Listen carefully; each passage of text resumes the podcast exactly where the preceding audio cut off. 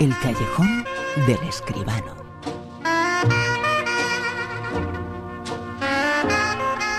El cine está de actualidad más que nunca y lo tratamos aquí en el callejón con José Manuel Escribano. José Manuel, muy buenas, ¿qué tal? Buenas noches, Bruno, ¿qué tal? Y ya tenemos eh, Concha de Oro del Festival de los Festivales, por lo menos de nuestro país, del Festival de San Sebastián.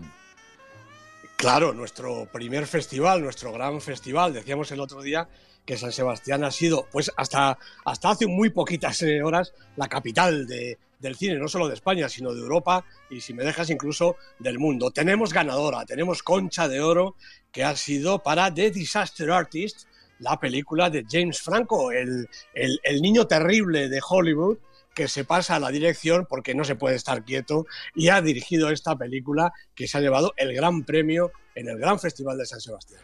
Un eh, gran premio, la Concha de Oro, que se ha entregado ya.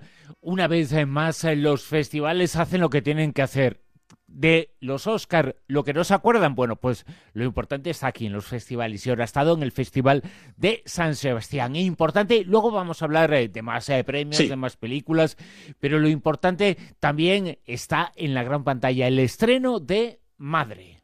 Han venido a verme a mí. ¡Ven rápido! ¿Estás loco? ¿Estás loco? Solo intento traer vida a esta casa. Abrir la puerta a gente nueva, ideas nuevas. Lo siento mucho. ¡Fuera de mi casa! Madre, película de estreno, el séptimo arte, ahora mismo a tope con esta obra. Pues sí, la verdad, la nueva película de Darren Aronofsky, dirigida, escrita y producida por Darren Aronofsky. Si esto no es una película de autor, pues entonces no sé lo que es, ¿no? Los protagonistas, Jennifer Lawrence, Javier Bardem, irreconocible en el doblaje, como acabamos de escuchar, Ed Harris, Michelle Pfeiffer, son los, protagonistas principales. Eh, bueno, Bruno, yo, no sé de ninguna película de Aronofsky que haya dejado indiferente a nadie. Algunas han sido éxito, éxito de distinta manera, como por ejemplo El luchador o Cisne Negro. Recordemos que en la primera rozó el Oscar eh, Mickey Rourke y en la segunda lo ganó Natalie Portman.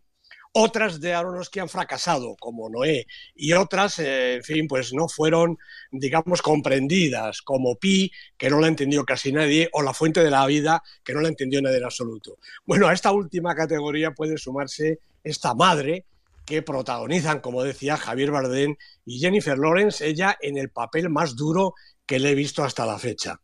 Él es eh, un poeta que no reencuentra la inspiración ni el éxito pasado.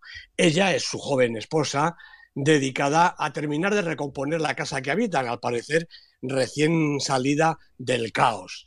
Bueno, de alguna manera habitan un territorio virgen en el que todo parece iniciático. Y su vida conyugal, que puede ser tranquila, se ve de pronto asaltada por la llegada inesperada de un personaje misterioso, perdido y solitario, al que él, contrariando a su mujer, decide dar cobijo. En realidad, el hombre perdido eh, no es tan solitario, porque pronto aparece su mujer y algo más tarde los dos hijos de la extraña pareja. Pero no, esto es solo el principio de la primera parte, porque hay una violenta catarsis y luego, mm, sin respiro para el espectador, una segunda historia aún más violenta, fantástica y terrorífica como La peor pesadilla. Se ha citado a Polanski y La semilla del diablo como referentes de esta perturbadora película. Yo, efectivamente, se puede rastrear ese paralelismo. Aronofsky nunca ha ocultado su devoción por el maestro polaco pero Madre yo creo que es mucho más. Es un relato desmedido y a la vez apasionante, con evidentes resonancias bíblicas, desde el Génesis a los Evangelios, y con la fuerza de un torbellino de imágenes extenuantes, de enorme belleza plástica, una sobresaliente fotografía de Matthew Libatic, pero cercana al horror de, por ejemplo, la serie negra de Goya. En resumen, un espectáculo descomunal, inteligente y desmadrado a partes iguales. Eh, dicen mis colegas que esta película o la amas o la odias. Yo, la verdad, las dos cosas a la vez. Madre es eh, dura, pero la película Madre es eh, poesía. El cine es poesía. Las críticas y los comentarios de José Manuel Escribano también lo son. Y la poesía ha estado en San Sebastián, el Festival de los Festivales, que ya tiene palmarés.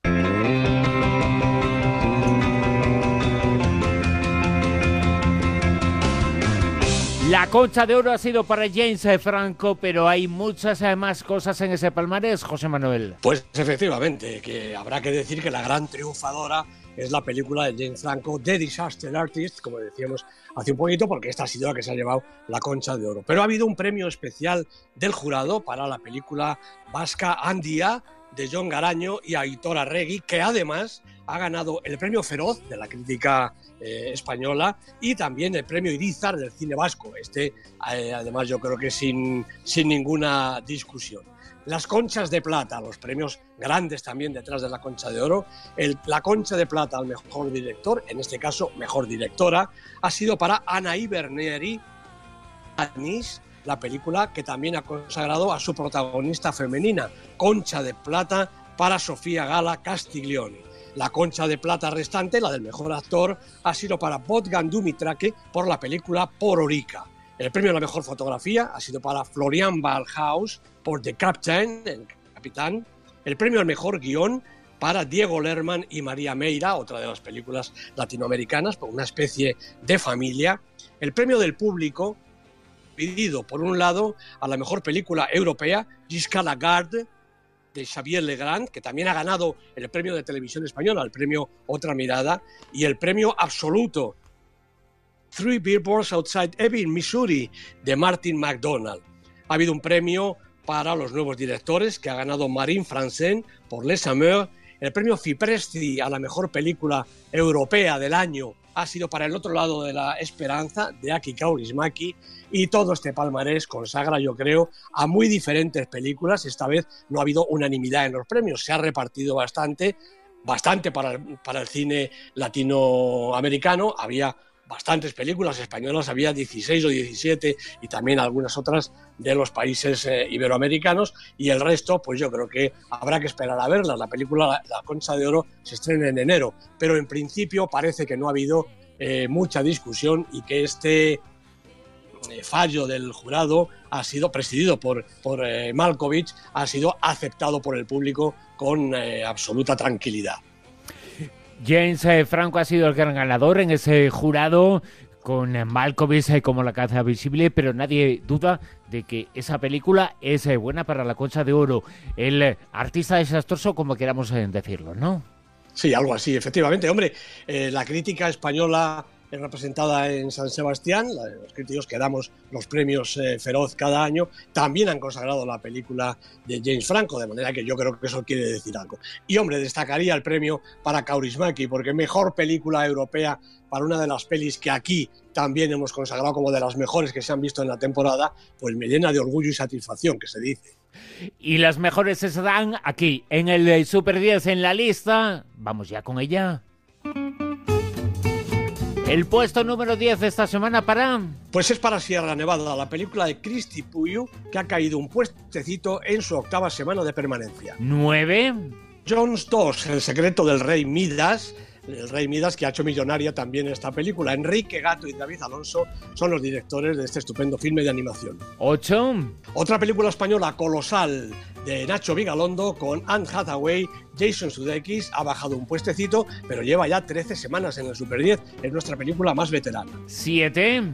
Verano 1993 de Carla Simón con Paula Blanco, Laia Artigas, nueve semanas a un pasito ya del Super 10, una de las películas revelación del año. Yo creo que le van a caer bastantes más premios de los que ya lleva. 6. Película de la semana, Kingsman, El Círculo de Oro, de Matthew Vaughn, con Taron Egerton, Colin Firth, primera semana en la lista, directamente al puesto 6. ¿Y en el 5? En el 5 está It, la película campeona de terror. Dicen que ya ha recaudado más dinero que ninguna de las películas de terror de toda la historia del cine. Andrés Muschietti es el director, Bill Skarsgård es el que representa a este terrorífico payaso. Tres semanas en la lista. ¿Y qué película está en el número 4? Verónica, la otra película española que nos queda de Paco Plaza, con Sandra Escacena, Ana Torrent, cinco semanas en la lista, aguantando muy bien en el Super 10. Vamos a seguir escalando hasta el puesto número 3. Pues ha caído un puesto Barry Seal, el traficante, la película de Doug Liman, con uno de los mejores Tom Cruise de los últimos tiempos, cuatro semanas en la lista.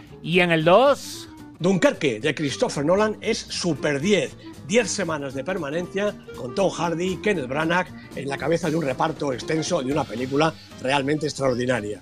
¿Y en el puesto número uno esta semana? Pues yo creo que también es una película estupenda. Detroit, de Catherine Bigelow, segunda semana de permanencia y segunda semana en todo lo alto.